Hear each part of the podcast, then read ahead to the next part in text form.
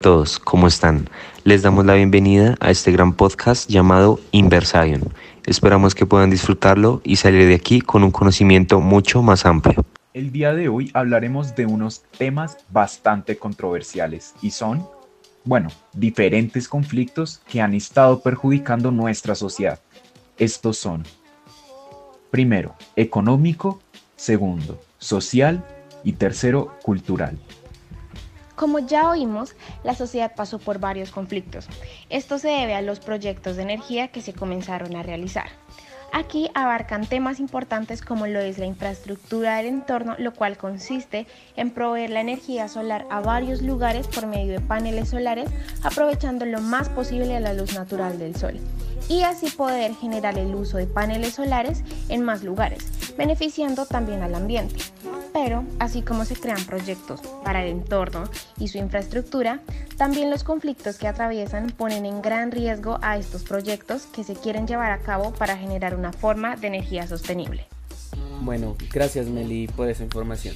Ahora eh, yo les vengo a hablar sobre, digamos, cómo nosotros eh, manejaríamos y de qué se trataría más o menos como la inversión que hay que hacer, porque la inversión no es suave, sino que es una gran inversión que realmente a corto plazo puede ser una inversión que realmente no sería muy beneficiosa, pero si nosotros lo miramos a largo plazo, nos estaríamos ahorrando eh, mucho dinero, ya que esta inversión generaría de que no dependiéramos de la energía de nadie más, sino de la propia energía que está instalada en el colegio.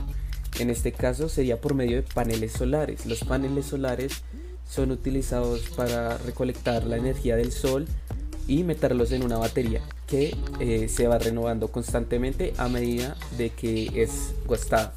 Sabemos que estos paneles pueden ser em, eh, un poco costosos por el mantenimiento y todo lo que hay que hacer, pero una vez hecha la inversión, esto no va a ser, digamos que, un gran cambio eh, o digamos eh, no algo no tan negativo si lo vemos desde un punto de vista ecológico, ya que estos paneles solares estarían cambiando tipos de energía como la nuclear o por medio del petróleo eh, los estaríamos cambiando por algo ecológico y natural, lo cual es la energía propia del sol, lo que nos brinda la naturaleza.